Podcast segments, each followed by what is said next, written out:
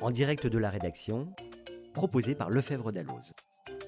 En direct de la rédaction, c'est une série de podcasts qui vous invite à pénétrer au cœur de nos rédactions et à partager le décryptage de l'actualité jurisprudentielle et réglementaire que nos journalistes réalisent chaque jour pour vous, professionnels du chiffre et du droit. L'employeur a-t-il son mot à dire lorsque des salariés entretiennent une relation amoureuse? Et si oui, à quelles conditions? Tour d'horizon de la jurisprudence en la matière avec Sophie André, journaliste au sein des éditions Francis Lefebvre. Retrouvez une analyse approfondie de ce sujet dans le Memento Social ou dans votre espace abonné Navis Social. Les relations amoureuses d'un salarié relèvent de sa vie privée et l'employeur n'a pas, en principe, à s'y immiscer. En effet, les relations privées interviennent en dehors du temps de travail et hors de l'entreprise. Elles n'ont donc aucun lien avec la sphère professionnelle du salarié et ne peuvent en aucun cas justifier une sanction disciplinaire ou un licenciement. Ainsi, la jurisprudence condamne depuis les années 60 les clauses de célibat qui pouvaient être insérées dans les contrats liant des compagnies aériennes et les hôtesses de l'air. Elle respecte également la liberté du mariage, reconnue comme un principe d'ordre public. La Cour de cassation, réunie en assemblée plénière, l'a ainsi affirmé dans un arrêt très ancien de 1978. L'employeur ne peut porter atteinte sans abus à la liberté du mariage. Il peut néanmoins interférer dans des cas très exceptionnels où les nécessités des fonctions l'exigent impérieusement. C'était le cas en l'espèce. En effet, le contrat de la salariée embauchée par une institution catholique faisait état de ses convictions religieuses, et ces dernières constituaient une partie essentielle et déterminante de son embauche. Dès lors, lorsqu'elle a divorcé, puis s'est remariée, l'employeur a décidé de la licencier. Mais au-delà, qu'en est-il des relations amoureuses au travail? De manière générale, la Cour de cassation juge qu'un fait tiré de la vie personnelle du salarié ne peut pas, par principe, justifier son licenciement. Toutefois, il peut en être autrement si les faits reprochés au salarié se rattachent à sa vie professionnelle ou constituent un manquement à une obligation découlant de son contrat de travail loyauté, sécurité, discrétion. Dans ce cas, un licenciement pour faute peut être envisagé ou, si les faits causent un trouble au bon fonctionnement de l'entreprise, un licenciement non disciplinaire. Ces règles s'appliquent aux liaisons amoureuses dans l'entreprise. En principe, l'employeur ne peut licencier pour ce motif, à deux exceptions près. La première, un trouble dans l'entreprise, ou la deuxième, une relation non librement consentie. En 2005, la Cour de cassation a considéré qu'il n'existait pas un tel trouble justifiant le licenciement d'un salarié. Dans cette affaire, le chef d'une agence de presse était accusé par plusieurs de ses subordonnés d'agression et de harcèlement sexuel.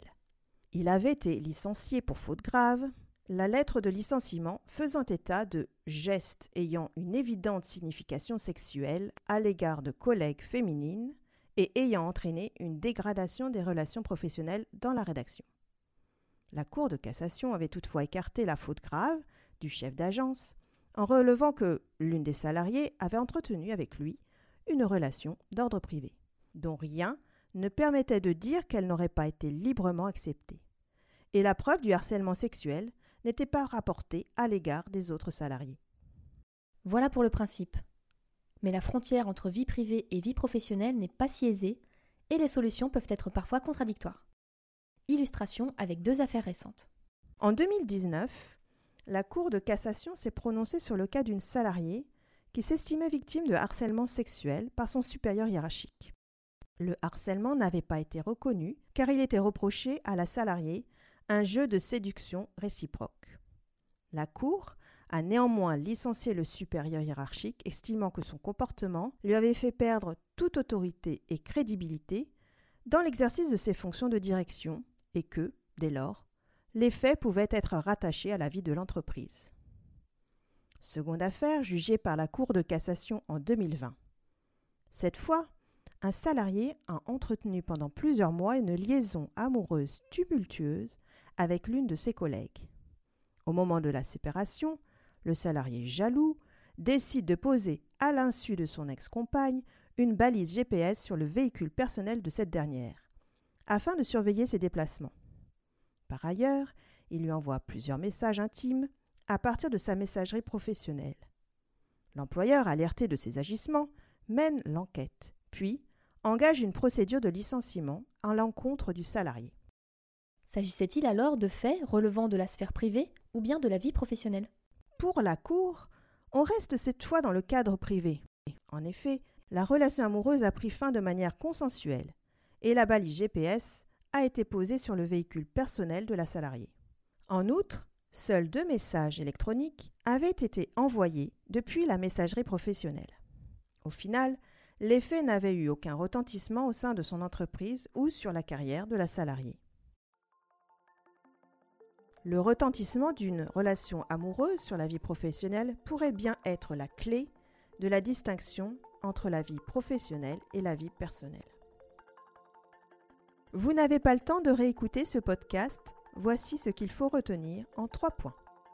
Les relations amoureuses d'un salarié relèvent de sa vie privée et l'employeur n'a pas, en principe, à s'y immiscer.